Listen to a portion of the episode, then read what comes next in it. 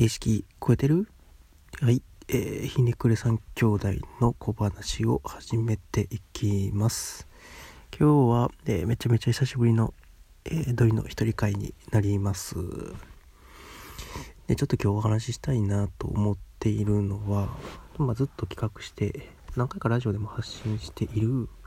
えー、痕跡店の話をしていきたくて、で、ちょっと僕が、この企画の中でモヤモヤしてるというか、最近考えていることについて、ちょっと頭の整理がてら話していきたいなと思ってます。で、えー、どんなテーマかというと、まあ、展覧会を通して、どんなメッセージを発信していくのかというか、何のためにするのっていうところを、まあ、その企画してメンバーで徐々に徐々に詰めていってるんですけどもちょっとそこにどうやったら本当に意味が生まれるのかっていうところをちょっと考えていきたいなと思ってます。でえー、っと僕らの展覧会でちょっと参考にしてるというか一つ、えー、クオリティの基準として出してるのは3つの展覧会があって1つは、えー、それも自分とは認めざるを得ない展っていう、まあ、2010年に開催された展覧会でこれは佐藤正彦さんっていう、まあ、数学の研究を学生時代してたりとかでクリエイティブディレクターっていう職業をって言っていいのかな？っていうしてる人でやってると。でもう一つはデザインアー展で番組自体は2010年から始まっていて結構最近展覧会があってみんな知ってるんじゃないかなと思うんですけどえっとこれやってるのはま佐藤拓さんという方と中村優吾さんという方と、まあ、コーネリアスっていう、えー、さんという方ですね。この3人が核となって番組をやってると。で展覧会もそうですよね。ででもう一つが工芸とデザインの境目展っていう、まあ、2016年なんで3年ぐらい前にえー、金沢であった展覧会で、えー、っと、深澤直人さんっていうプロダクトデザイナーがディレクションをしてると。で、僕が行ったことあるのは、このデザインアート、工芸とデザインの境目店なんですけど、なんかまあ4人の、4人のメンバーでやってるんですけど、4人ともこの3つに対して、一つの基準というか、何か感じるところがあって、基準にしてるんですね。で、えっと、まあ、最近の議論の中で、まあ、僕らがやりたいこととこの人らがやっていたことがすごく似てるんじゃないかなっていう話になってきてでそこを似ているっていうところに対して僕はやばいなってちょっと思ったんですよね。例えばその2010年に開催されたそれも自分と認めざるを得ない点もしかり例えば2016年の工芸とデザイン展の境目点か。しっかりもう今2019年で9年やし3年やしめちゃめちゃ時間が経ってる中で同じメッセージを出し続けてていいのかというかどうなんだと思っていてでそこをちょっとモヤモヤしてると。で何が似てるのかっていうふうに考えていくとまあ、今までの議論からいくつかキーワードがあぶり出されていて一つは、まあ、社会構造が変化してきている。これはまあ AI とかデジハブとかいや人の働き方変わるやんってもうすごくよく言われてることですよね。でもう一つは、えー、163のピラミッドって呼んでるんですけどいわゆるなんか優秀なよく頑張ってる人と普通の平均的な人といやそうでもない人っていうのが大体1対6対3の割合で似ててで今その6の層がすごく増えてきてるっていう話を、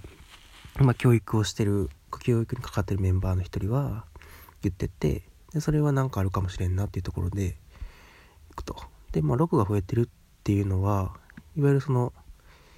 えー、っと普通の平均的っていうのもいわゆる学校の評価とか点数とかなんか自分が何をしたいかとかどう生きていくのかっていうことよりもいい点数取ってたらいいんでしょっっていう風に考えてこう器用にいろんなことをこなしていく層のことをそのメンバーは言っていてでその層がすごく増えてきてるっていうことに、まあ、教育に関わってるので危機感をすごく覚えてると。でそういうことが整理されていくとじゃあその構造自体をどう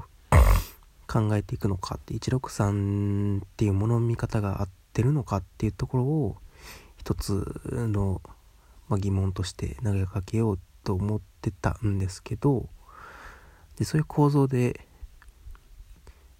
えー、3つの展覧会を見ていくとなんかすごく似てるなというか同じことをしようとしてるなっていうことになってきたと。でそれが工芸とデザインの境目点でいくといわゆる1のトップ層が考えてることを抽象化してで下に拡散していってで結果的に、えー、平均レベルを上げていくみたいななんか上が考えてることを使って下を上げていくみたいないわゆるこうちょっと商品化的手法と僕は言うんですけどまあ濃いものを薄めて、え、商品化して世の中の平均値を上げていこうみたいな。なんか無印とかっていうのはそれに近いなと思ったりしててでじゃあデザインあーっていうのは何をしてるかっていうといわゆるそう163的な境目をなくしていっているのかなと思っていてで、まあ、デザインやーがやってるのはまあ子供向けの教育番組でで固く見られがちなデザインっていうのに対してこう、まあ、新しい入り口を作ってあげることでそういう境目をなくしていこうよっていうことをしてるなと。でこれはどちらかというと、まあ、デザインのインフターフェイスを作ってるのかなと思っていてこう割と表面というか接点みたいなを作っていってこれ割とグラフィック的な手法なのかなと思っていてでもう一つのそれも自分と認めざるを得ない点っていうのは、まあ、なんかいろんなこう質問とかに答えていくと最後なんか自分の属性を分析して教えてくれると。例えば普通に男の20代とかがそういう質問答えた時に実はあなたは女性ですよとか〇〇ですよっていうなんか生まれ持っての性別っていうよりもその人の価値観が実際どうなのかっていうところを示してくれるような、えー、展覧会ででこれはそういうなんかこうそういう価値基準自体を再構成していくというかいわゆるその163のピラミッドの外側に新しいフィールドを作ろうとしているような感じがしてると。で、これは価値基準をさえ、これは、えー、割とアカデミックな手法なのかなと思ってて、ですごく、えー、未来を見通して、本当はこうあるべきだよねっていう話を押し付けるんじゃなくて、割と楽しい、えー、体験としてアウトプットしてる。なんかそういうバランスのいい展示会なのかなと思っていて、で、なんか僕が疑問に思ってるのは、みんなこの163っていうピラミッドの考え方を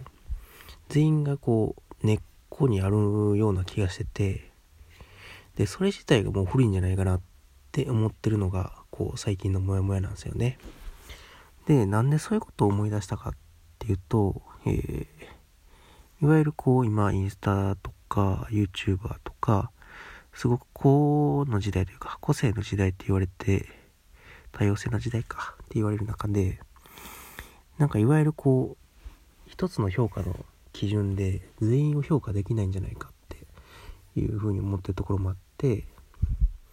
で、それがそもそも163っていうピラミッドにみんながそのわけないやん、みたいな、をなんとなく思ってると。で、そういうのをこう疑ってかかってたんですけど、でそこまで行って落合陽一さんとか箕輪康介さんの活動を見てるとなんかもうそこ飛び越えてるなっていうことにちょっと気がついてきてなんか僕らがベースに考えてた163的な価値観をもうそんなことは古いとそんなことは全然いなくてなんかこうもっと溶け合ったフラットな価値観みたいなものをベースにしてこう未来のメッセージを考えてるような気がしててでワンステージ先に行ってるなと思ったんですよねそういうやり方が。で具体的にどんなことをしてるかというと2人とも例えば編集で